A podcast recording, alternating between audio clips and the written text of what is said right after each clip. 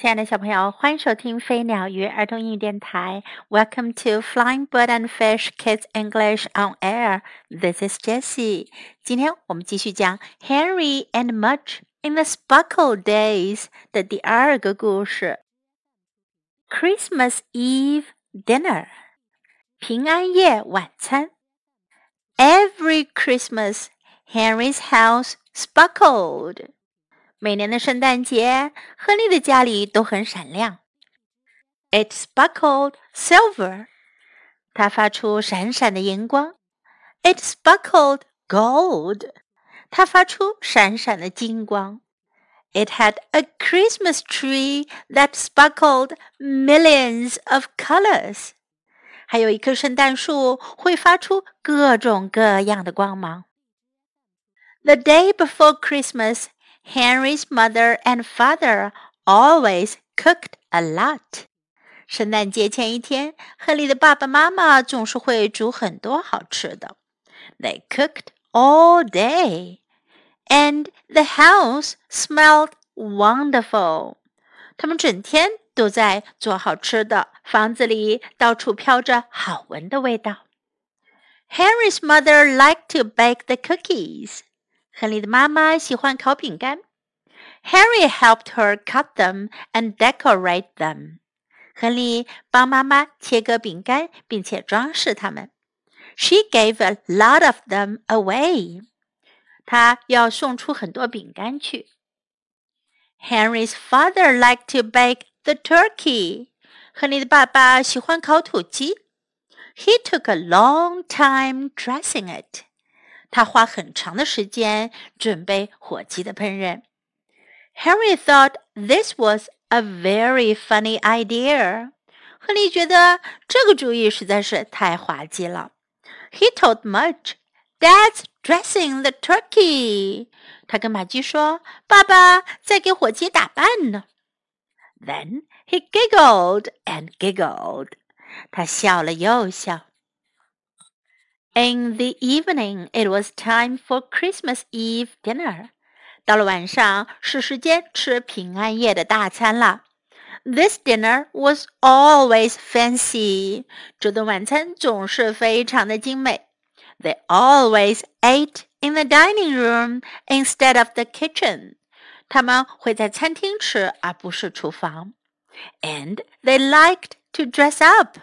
并且他们会 要盛装打扮，并且他们喜欢盛装打扮起来。Even Henry，甚至是亨利也一样。It was the only time he liked fancy things。这可是他唯一喜欢那些时髦精美的东西的时候啊。Henry's father put a bright red cloth on the table。亨利的爸爸把一块鲜艳的红布放在桌子上。he put shiny white dishes on top of the cloth. 他还把闪亮的白色餐具放在布上面。Henry's mother brought out two green candlesticks. 亨利的妈妈拿出两只绿色的蜡烛架。She put them in the center of the table. 她把蜡烛架放在桌子的正中央。 then Henry's father carried in all the food. 然后亨利的爸爸就会把所有的食物都端出来。Henry, his mother, and his father sat down to eat. 亨利和他的爸爸妈妈就坐下来吃饭。They looked at each other. 他们看看彼此。They looked at all the food. 他们看看所有的食物。Wow, Henry said. 肯尼说：“哇！” His mother lit the candles and they began eating. 妈妈点上蜡烛，他们就开始吃了。But while they ate, they could hear Mudge crying. 可是当他们吃饭的时候，他们能听到玛姬在叫。He hadn't been invited to the fancy Christmas Eve dinner because he was a dog. 因为它是条狗，所以没有被邀请来参加这精美的平安夜大餐。He had to stay in Henry's room。他只能待在亨利的房间里。Poor Mudge, thought Henry. 亨利想，可怜的玛姬。Poor Mudge, thought Henry's parents. 亨利的爸爸妈妈也想，可怜的玛姬。They all looked at each other. 他们都看着彼此。Then Henry's father smiled. 亨利的爸爸笑了。He got up to find an extra plate. 他站起身，又去找了一只盘子。Henry and his mother and his father filled the plate with food. 亨利和他的爸爸妈妈把盘子装满了食物。Then Henry let Mudge out of his room. 然后亨利就把玛姬从他的房间里放了出来。When Much came to the table, Henry's father put the plate of food on the floor. 当玛姬来到桌旁，亨利的爸爸就把那一盘子食物放在了地板上。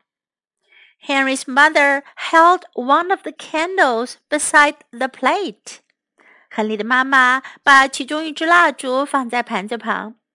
Mudge wagged his tail and began eating as fast as he could.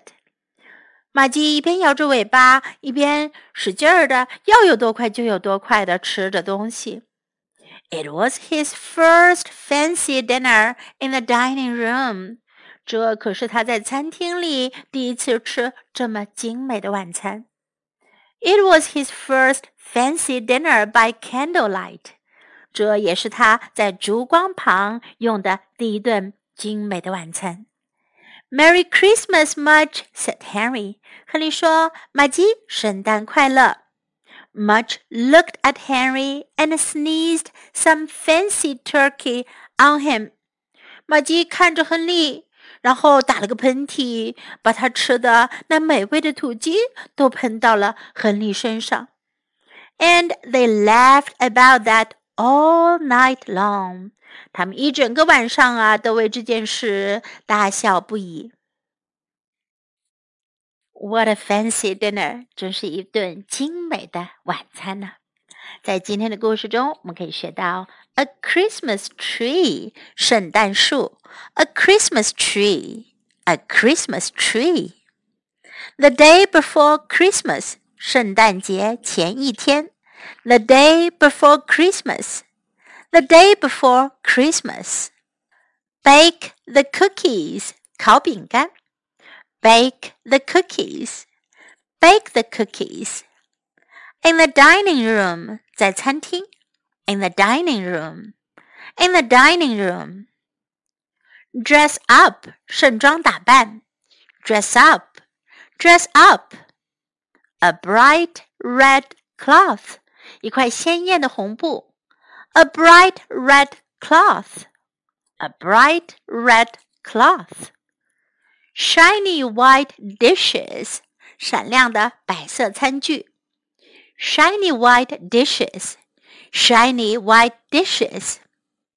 Merry Christmas，圣诞节快乐。Merry Christmas, Merry Christmas. Now let's listen to the story once again.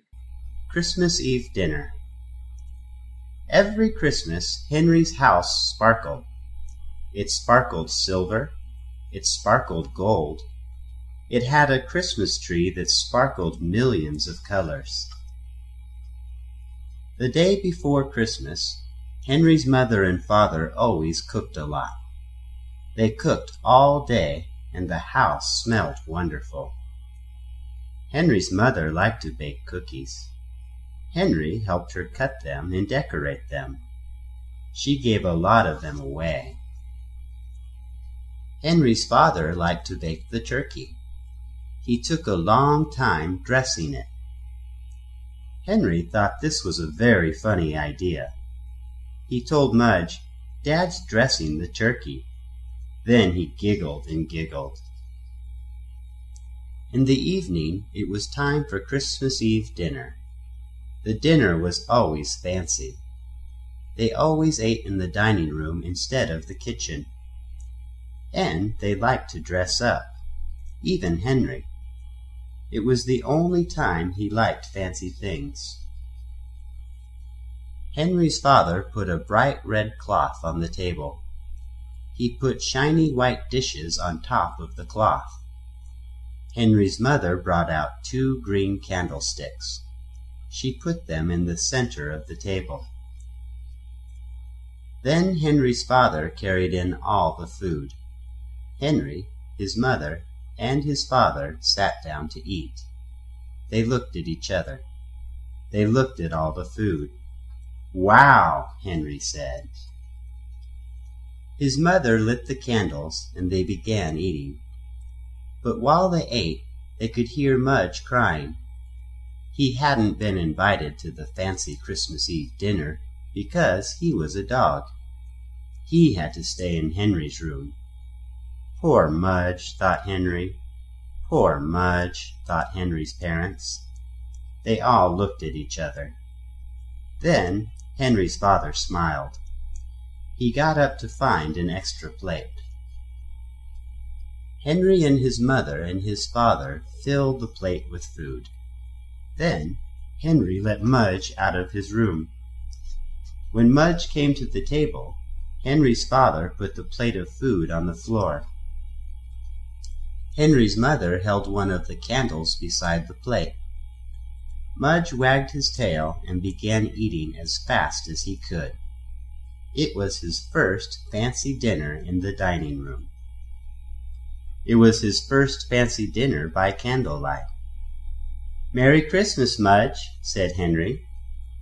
Mudge looked at Henry and sneezed some fancy turkey on him, and they laughed about that all night long.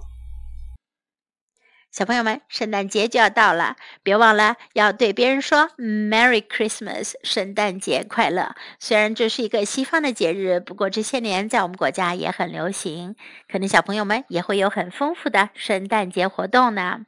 Merry Christmas，先提前说一声吧。Thanks for listening. Until next time, goodbye.